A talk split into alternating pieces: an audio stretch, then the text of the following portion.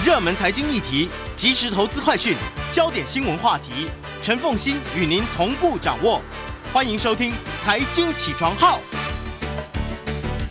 Hello，各位朋友，大家早！欢迎大家来到九八新闻台《财经起床号》节目现场，我是陈凤欣。每周选书早起读书，今天要为大家介绍的这本书很好看。哎呀，我立刻很实用的要用这本书里头的所有的内容哈。呃，商业周刊出版社所出版的。打造第二大脑。今天呢，我们要特别邀请来导读这本书的，这是财经作家雷浩斯。打造第二大脑，我们先用一句话来说这本书。哦，这本书就是替你的大脑装一个外挂。外挂。我觉得啊，我是囤积资讯者。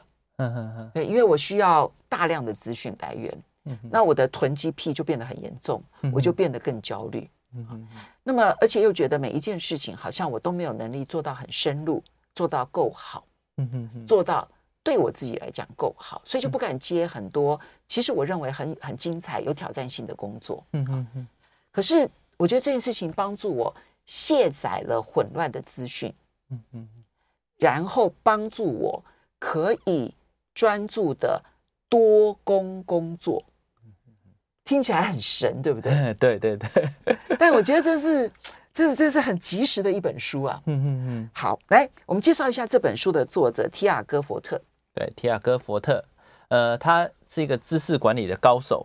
那为什么会这样子哦？其实他是有原因的。他以前在在念书的时候，因为喉咙痛，然后后来吃药，就后来不知道怎样，他大脑就有点短期的失去记忆。就很像得了痴呆症一样，他就发现说，哇，他竟然忘记了可能前几天发生的事情啊，一些同学讲啊，我们很快乐的回忆啊，我们去哪边玩等等之类的东西，他竟然忘记了，所以他觉得生活变得很沮丧。嗯，后来去看医生之后，呃，医生的东西也没办法帮助他，对，所以他觉得很痛苦。后来他就突然觉得他必须要当自己的自我健康的专案管理师，对，所以他就。跟那些护士啊，这些刚才说，他开始要要自己的病历，然后影印下来，开始做笔记，然后在这每次都跟医生开始讨论各个笔记的内容。反正他已经做了笔记，也忘记也没关系。嗯，结果当他后来病好了之后呢，他就用这一套方法开始投注在他的课业上，发现非常的管用。而且他在做他自己的健康管理笔记的时候，专案笔记的时候，发现他拿来跟医生沟通非常有帮助，因为很多医生也忘记了。之前其实你曾经就那个病例虽然记载在那个地方，他也不可能看全部，也不也不见得会萃取出重点。他会帮助医生萃取出过去病例的重点，以及他实际上面根据这些病例所身体上面感受到的变化，医生的治疗的成绩也开始大幅度的变好。所以他自己把自己跟医生合作治疗好了。所以他觉得这个这个方式非常的管用，他就开始把这个方式开始教其他人，可能比如他有些同事或一些其他的朋友，然后就觉得说，哇，这个这个方法可以帮助到很多人提升工作表现或者各方面的事情。对，而且不只是跟医生咨询，像这本书很有趣哦，他萃取重点的时候就是说，他还有跟律师也做咨询的时候，哦，都会把每一次上次讲的。重点摘要列下来，然后快速跟律师讨论，然后律师都觉得哇，你真是准备充分啊！所以他自己很有趣在写，其实我只想省下我的咨询费，有道理耶，有道理耶，因为美国的律师是按小时来计费的。对，好，所以呢，他因为自己的健康困境，然后呢，就自己思考出了这个方法，其实是要帮助自己的记忆。把自己失去的记忆，然后呢留住下来，就发现说救了自己的健康啊。然后呢，他大学成绩也突飞猛进，嗯。然后毕业了之后去当志工呢，他到乌克兰去当志工，结果高中生、国中生用这一套方法，居然也用得非常的好。后来他做了分析师，分析师的那个量也资讯量更大，就用这套方法，居然也很好用。他开始就专门成立一家公司，就教人家怎么去打造数位笔记，结果受惠的人就越来越多，让他很有自信的写了这本书。嗯嗯，所以说起来，他就是这本书的唯一的应该可以写的人了。对对对对对。那我们就来解释一下什么叫做第二大脑。第二大脑其实真的就是以出最容易理解的方式来讲，其实就是做笔记。但是每个人都会做笔记。你在学校做的笔记跟你在工作做的笔记不一样，因为学校笔记很明确，目标明确，你是上课老师讲重点，考试会考的东西。那专工工作或专案，或者是未来要用笔记有很困难，为什么？因为你觉得这东西可能很重要，但你不知道什么时候派上用场。对，然后不够明确，然后也也不知道什么时候使用时机，所以你也不知道什么时候要储存，储存的时候寻找还需要花时间。没错。所以很多人变成说，我知道某个东西很重要，但是我光找它，我就浪费掉了一大堆时间。对，然后他就使用这一套方法，这个第二大脑方法，还有四个流程啊，就是 C O D E。等一下我们就来讲那个具体的流程。所以，嗯，就是记笔记，然后记笔记的人很多，那凭什么他可以说这个拿来打造第二大脑？因为他有一个很特别的记笔记的方法。重点是，当你需要它的时候，你非常容易找到它。嗯，他把它称之为。呃，记忆库里头的乐高积木，嗯，对，我觉得很好。就是你把它分类的方式，它不是做完美的分类，刚好相反，它做不完美的分类。然后，但是呢，它规格化模组之后呢，用乐高积木的方式，随时可以堆叠出他所想要的东西。嗯嗯嗯，这个效果就很好。对，因为通常我们做这些笔记的时候，对自我要求越高的人，就想要做的越完美。但是因为你要做的越完美，可是因为未来的情境跟现在状况不一样，所以你等于是花了时间做在一些整理的上面。所以他就说你你快速记下来就对了，马上记下来就对了。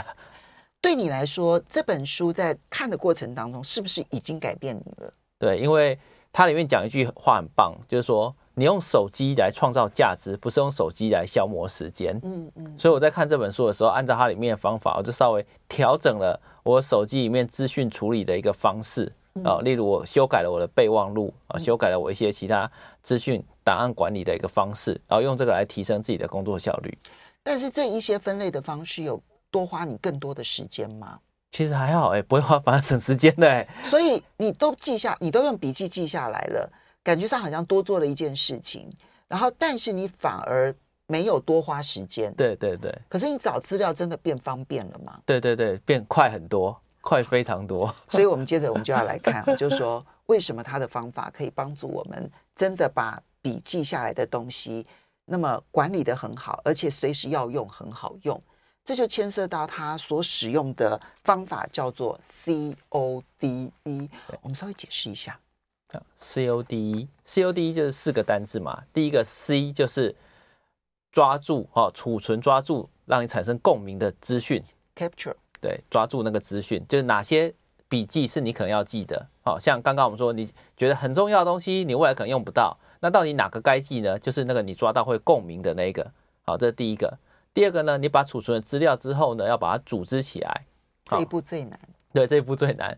组织就是要着手于可以操作性。那它有，我们等一下来有四个小小的方式。然后第三个呢？嗯就是你要萃取啊，你已经拿到资料了，而且也组织了。第三个就是你要萃取出它的精华，而且对对，而且重点是这一个萃取精华的时候，你要思考未来某个时候，你可能就是在很忙的状况下，必须快速提取这个资料。最后就是把这前三个，前三个算是根基，最后一个是把它表达出来，呈现出来。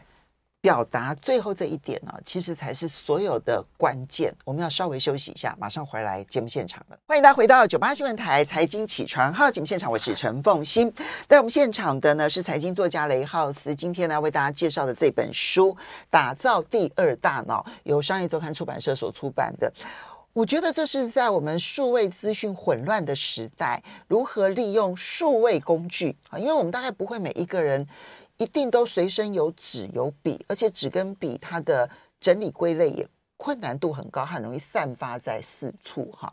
之前我也介绍过这个嗯子嗯这个就是嗯嗯这个什么呃子弹整理术哈叫 对，子弹笔记子弹笔记整理术对哈。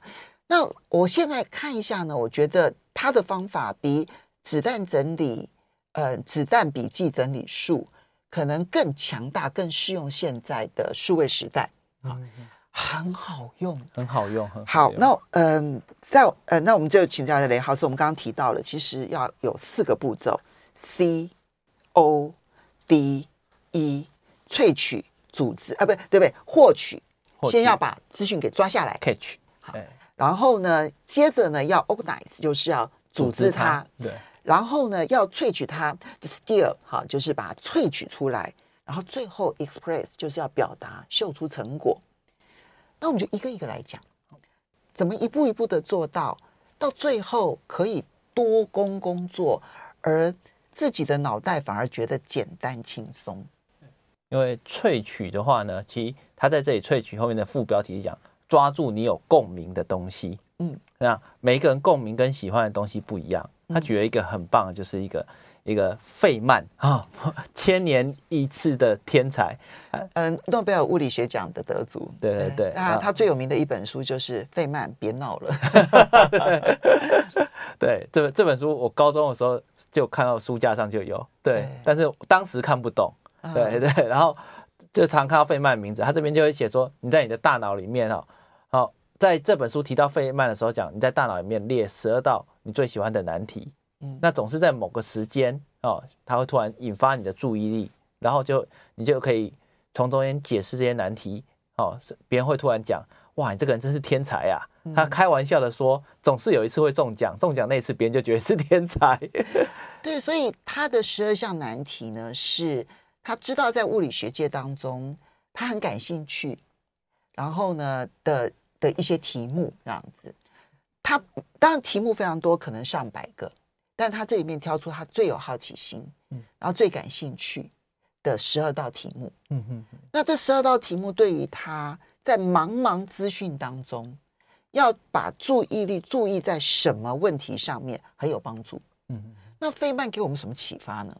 就是你要经常记得，好，你在你生命中一些重要事情的大方向，嗯，哦，那以我自己来讲，我会翻各个杂志，然后开始看那些公司企业经营的报道，对，然后有一些报道呢，那个可能那些股票当下我不会买它，它当下可能太贵了，嗯，但我会记得它营运的很好，嗯，对，我可以举一个例子，就是其实大概三四年前我就看了一家公司在。杂志的报道，然后我觉得哇，它营运的真好，但我看股价好贵，嗯，对，所以我一直都没有买，嗯，好，然后一直到前一阵子，嗯、呃，它股价看起来还是很贵，可是因为它基本面提升了，那我就回想起很多年前看过它的营运报道资料，我就用力的给它买下去，嗯，哎，然后就赚了一倍，对，然后那那家公司表现到现在的，那为什么敢买？是因为我把它我那些资料全部都记得，所以。所以我记得它营运的部分，我自己然后会替公司营运列出一些清单。嗯，那只要符合那些清单，它就是有一个我感兴趣的资料，然后我就把它把它 catch，对，把它做记下来。所以对你来说，你要获取的资讯就是寻找营运绩效良好，然后团队良好的好公司。对对对，这些是你一定会把它给这个这个抓下来的资讯。对对对，这就是你要解决的问题。对，我要对有兴趣要解决。好，那这些资料就是要储存，就是我要瞄定那个目标。对，嗯、其实我看了这个之后，我就在想说，那我要找出我自己的北极星问题嘛，哈，就十二道难题这样。嗯、我当下其实就列出了，因为我自己对总体经济还是很有兴趣，哈，就总体经济，好，那要关注的哪些事情？然后呢，包括了就是科技新发展，这个还是我非常关注的一些事情。然后接着我就开始思考说，哎，我对于阅读这件事情应该有一些心得可以来分享。那其实看书的过程当中，有一些是我在阅读的时候突然的灵感，有一些可能是有人提到阅读有些什么好处，或许有些人分享了阅读的方法，或是我自己找到阅读的方法，它的来源很不一样。那我要怎么样把我这一些灵感以及我看到的资料留下来？当我现在知道它是我的北极星问题之后，嗯、我其实就可以把它抓下来了。嗯，然后我自己呢，就是会如果出现这种北极星问题的状况，我就会拿起我手机的备忘录，然后直接用语音输入，直接用讲的啊，然后讲进去让他先记下来。那先不整理没关系，反正记下来就对了。嗯，反正以后可以搜寻到。没错，没错。所以。列出这个自己的十二道难题，或者是不一定十二道了，十道，因为有的时候可能是跟健康有关、个人生活哈。他几个准则就是对我有没有启发？嗯嗯，我会看到他很兴奋，哎呀，我得到了一个新资讯。第二个是不是派得上用场？然后第三个是是不是跟自己息息相关？嗯，息息相关。如果很遥远，跟你一点关系都没有，我告诉你。抓下来你也不会用到。对，真的不会用到，不会理他。第四个是，是不是让你意想不到？为什么意想不到的东西反而重要？哦，因为那个就是一个人的盲点区。所谓盲点区，就是再聪明的人，你都看不到自己的后脑勺，那个就是盲点区。嗯，所以呢，你要有一个人来帮你看，你的 partner 要帮你看。那如果你没有 partner 呢？你在书里面发现的那一个就是你的盲点区。那出现那个盲点区的时候呢，你第一个基本步骤就是要把它记下来。嗯，对，因为。那个就是你平常可能会犯错却不会发现的东西，就是一个意想不到的那个东西。我觉得这很重要。哦，你讲的有道理，就是越是意想不到，越是我们的盲点区，其实越是需要把它抓下来。对，因为会犯错。对对。好，那接下来抓下来了，散居各地的笔记，我们过去也记很多啊。我也是随时有什么想法，我餐巾纸我都会在记东西啊。但记完了之后，那个餐巾纸的纸。就可能夹在书里头，然后等到我下一次看再翻这本书的时候才会看到这样子。散居各地的笔记要如何组织？好，它组织的话有四个方式。好，第一个就是专案，专案可能就是你的短期目标，然后还有就是领域，哦，然后可能它是你的长期目标，还有就是资源，可能非长期或短期，但是某个你感兴趣的一个东西，而且例如跟你的生活与责任有关系。对，然后第四个就是。档案库，例如你前面第一个专案是这个阶段，这专案对我很重要，但专案结束了，我就可以把它移到后面的档案库。所以总共这四个。那在做这个组织的时候，重点就是它可以操作，你可以确定可以操作。像我也有一些跟人家合作的专案，好，或者一些其一些我擅喜欢的领域，像合作专案可能就是一些各合作单位短期的一些联络所有资料，就先设一个小资料夹。对对，那因为现在大家都很喜欢用。赖联络，那有时候有一些重要的资料，哦，那我就会会在 iPhone 备忘录里面就先开一个资料夹，然后这个资料夹就是跟人家合作短期专案，然后那些对话一些重要的连接，哦，那一些资料通通丢到那里，嗯。啊，那在到领域的时候呢，就是某些资料你可能现在用不到，但是它跟我长期目标很相关，像。我朋友其实会传一些企业法说会的一些资料笔记，嗯，那些股票我可能不会买，但我有兴趣，好，那我就把那个笔记或档案丢到这个资料夹，都统一丢到这里，这是一个相对长期的，嗯，那还有一个就是像领域这个部分，就是一些其他相关的资源，我可能暂时都不会碰到，嗯，对，那这这几个我也会丢下，像一些健身，一些其他领域的健身，好像我自己平常虽然有练壶铃，有练其他的，但是有些其他新的资料，我觉得哎，这东西可能管用，就把它丢下去，嗯，然后再。定有空的时候定期整理一下，好，把它移动到到像其他的档案库区这样子。其嗯，因为我们其实，在拿到很多的资料的时候，最困难一件事情就是分类。我记得我在大学的时候，我们的那时候通识课历史老师，当时其实就教了我们一种卡片整理资料的方法。它就是一个卡片，然后旁边密密麻麻的各种洞，啊，非常非常非常多的洞这样子。然后呢，他说呢，他在做学术的这个研究的时候，他就在每一个洞哈，他就先做分类啊，比如说这个是他是研研研究明史的嘛哈，他就讲呃明朝的，然后呢这是属于皇帝的，然后这个是拜官拜官野史哈，然后这是什么？就是在每一个洞旁边都注明它是什么分类，嗯，然后呢，他在每一个笔记上面，他就会去剪那个洞。就那个洞呢，如果说是它是属于明朝的，这哎明朝的，然后同同时又是皇帝的，就皇帝的，然后同时又是这个拜官野史的，就这边也剪一个洞。那等到他找资料的时候，所有的所有的盒子、所有的那个卡片都一致，对不对？他就用一条绳子这样一穿过去，然后接着往绳子一往上拉，那个洞被剪掉的卡片就通通掉出来了。嗯，那就是他归类的方法。好，我那时候觉得好。棒哦，很厉害，很厉害，对不对？但我觉得这个分类比较好。嗯哼哼。为什么？因为我后来使用它这个方法，我就发现有一个很大的问题，有很多资料我实在不太清楚，说我要把它分类成为心理学啦，还是经济学啦，还是地缘政治啦，还是个人股票操作啦，好像都可以。嗯哼。可是你这样子好像就什么东西都不知道该如何分类。嗯哼哼。有些事情，比如说。我想要去台东玩，我要做那个计划，那这些资料又要归在哪一类？后来他这个方法最好的是不要按照它的性质分类，按照它未来要用在哪里来分类，也就是在分类的时候，一定要能够推动你的生活专案。对，所以第最急的就是你当下的专案。对，当下的专案，你要出去旅游，你要你就弄一个旅游专案。嗯，你工作上面一个专案，你可能阅读一本书，那那是这本书的专案。嗯哼，或者你要分享这本书，这是这本书的专案。好，那第二个步骤就是领域，那代表你。长期要负担的责任。第三类是资源，第四类是档案库。我们休息一下，马上回来节目现场。欢迎大家回到九八新闻台财经起床号节目现场，我是陈凤馨。在我们现场的是财经作家雷浩，自己非常非常欢迎 YouTube 的朋友们一起收看直播。嗯，今天介绍这本书《打造第二大脑》，我觉得在数位混淆呃资讯大量的时代里头，超级好用的一本工具书。好，那刚刚提到说要把所有的资讯。你觉得有兴趣的，要赶快把它抓下来。抓下来是容易的，组织是最困难的。你要把它组织的很完美的分类，你一定不会成功。所以他用那种可操作性的分类方式。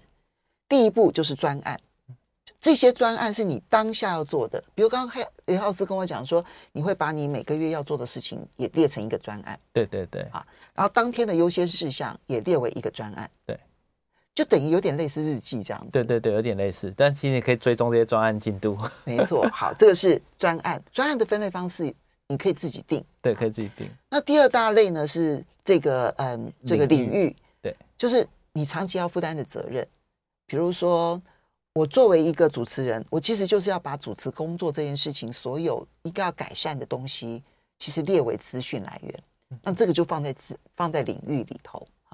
那第三类就是资源，你很有兴趣。我们刚刚前面借由北极星问题，我们知道哪些东西我们有兴趣，有兴趣。可是你现在还分不了专案，也分不到领域里头，你就把它列到资源啊，它就有点是待待处理的一些资讯。嗯哼哼。然后最后是前面都已经完成的事情，就把它归类到档案库。嗯哼。以后你如果有时间，有以后如果需要，你还是可以把它拿出来有用。对。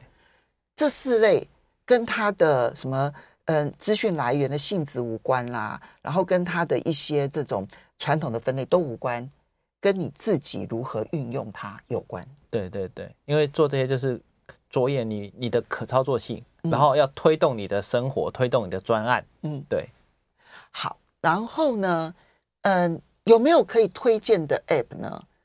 我直接用 iOS 里面的 APP。因为以前我用那个 Evernote，那但我用的很好，然后我觉得很方便。可是你也会担心有些公司可能未来经营不善，或者做不好，那你的资料怎么办？嗯，对，那当然你可以搬资料，没错。但我后来就觉得搬资料太麻烦，我才习惯用用 iOS 的备忘录。嗯，哦，那它你一直用的习惯就越用越好。所以其实备忘录就很好用。对，备忘录就很好用了。好，OK。那嗯，然后接下来呢？这个嗯，第三步就是萃取，找出精髓。对，找出资料文章的精髓，因为你抓到了一些你感兴趣的文章，那个文章可能很大一篇，嗯，那你下次要用的时候，你可能只剩十分钟看这一篇，哇，你的时间是不够的，嗯，那你要怎么萃取这个精华给你用？所以在萃取的时候，他讲一句很棒，就是你做笔记的方式是要送给未来的你自己。啊，这句话很重要。对，虽然当下你对这个这一篇笔记跟文章你是非常兴奋、非常喜欢它，你绝对不会忘记那这个内容。但是过了一阵子之后，你可能会忘记了，因为、嗯、因为你的大脑其实是要处理很多不同的现在的眼前的专案，那过去的事情一定会忘记。嗯、所以笔记是要发送给未来的你，未来的你是一个做事严谨，但是时间不够又有呃耐心不足的状况下，必须快速的知道重点。嗯、所以它有一套。三段式萃取的一个方式，就是逐层逐层金字塔型的这种萃取。对对对，他解释的很棒，它里面列出一个文章，然后第一个文章里面你可以抓重点精华，先把它用粗体字，嗯，接着呢，这你只要直接看到粗体字就可以了。粗体字你还可以更简化一点，就可以加上荧光笔的一个、嗯、一个底。好，那你要做的更精华一点点呢，你就是要把这三段式有点像创造出一个内容来，就是列出了。条列式的一个摘要，执行摘要。对，那我之前也会看很多健身的文章，然后我也是会画重点按什么，但是我缺这个执行摘要，所以我觉得它的执行摘要这个很重要。当然不是每一个资讯的笔记都需要做到执行摘要，嗯，但是如果有必要的话，有执行摘要，就变成你用你自己的话，把你在这个资讯当中所获得的内容去把它整理了一下，而这个整理。它更容易成为你长久的资产。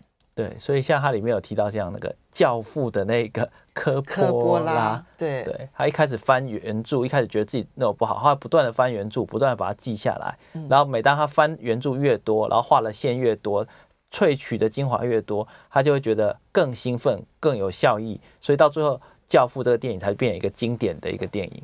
对，我觉得科波拉的那一个，他他里面有提到，就是科波拉当时。这个拍《教父》的时候，如何写笔记，如何记笔记？那么后来有拍成了一部纪录片啊。然后科波拉有去说他怎么样子去记笔记，我都觉得在他给我一个很大的启发，就是阅读的时候应该要记什么这件事情。我觉得科波拉给我的这个启发还蛮大的。好，这是萃取，可是前面不管是要获取或者组织或者萃取，最终的目的都是为了要。表达出来，对，因为你必须要创造出这个内容，前三个步骤都是地基，最后创造出这一个内容，就是做，这重点就是表达。那表达也有很多不同的形式啊。嗯、我讲我最近做的事情，就是我看的书很多都会写推荐序，嗯，然后也也推荐序的量其实蛮多的，而且有的人还会跟我讲说，他其实找不到我以前写的东西。然后我最近新开了一个官方 IG，然后就把这些。每一本的文章的推荐序在 IG，虽然它是个图片表达啦，对，那但是你看到图片知道那本书，点下去你就可以看到 我各个的序，好，那这个也是萃取我自己有兴趣的东西，然后做上去，而且是要给我自己看的，嗯，对，我觉得表达是非常重要的，因为当你做出这些东西之后，你才可以帮助未来的你，或者帮助其他人。或者给其他人这样一个重要的一个资讯，那如果用在工作场合上面的时候，就像刚刚讲到萃取的一些重要的内容摘要，然后你传出去给其他人，快速的与其他人互动，嗯，然后它里面就举到 他萃取一些重要的工作清单项目，然后就跟他律师开始讨论，嗯，对，像律师的咨询费每个不一样，我的法律顾问是六分钟记记一次费用，所以他回答速度都很快，对，OK。好，所以这个呢是，嗯，表达。我觉得他在讲这个表达这件事情的时候，我有一个多出来的一个心得感想啊。因为我自己其实，在之前阅读的时候呢，嗯，我已经知道说，我们之前其实新型脑科学里头也有提到说，你越是能够把你得到的东西，然后去跟别人分享，你自己的记忆会越深刻。嗯哼，所以用你的话说出来。这件事情其实是帮助自己的记忆，也帮助自己的学习。嗯哼，所以分享是学习的基础。那可是问题是，像我们我很好啊，我我在节目上面一个礼拜就要介绍一本书，就是分享，对不对？哈，那我有时候要说书，那也是一种分享，我觉得收获很多。可是绝大多数的人其实没有这样子的分享表达的机会。嗯哼，那这时候他该怎么办？很多人，当然我我想说，哎，可以参加读书会啊，这是一种方法。那我后来想说，哦，你可以去想，你要分享给未来的自己。对，没错，分享给未来的自己。这时候你就要学习用怎么样精炼的方式分享给未来的自己。那这在阅读的时候就会帮助非常大了。嗯嗯嗯嗯。以后有一天你可以分享给别人，但你至少可以先分享给未来的自己。嗯嗯嗯。好，所以打造第二大脑。这本书你要不要最后一句话？你觉得什么样的人一定要好好的来看一下？如果你觉得你有资讯焦虑，你每天要处理大量重要的资讯的人，那你一定要学会用这个方式来好好替你的大脑装上一个外挂。嗯，我非常喜欢这本书，因为它帮助我现在解决了很多就是多工问题当中的资讯焦虑。希望我未来还可以跟大家分享，觉得我已经摆出了资讯焦虑。谢谢。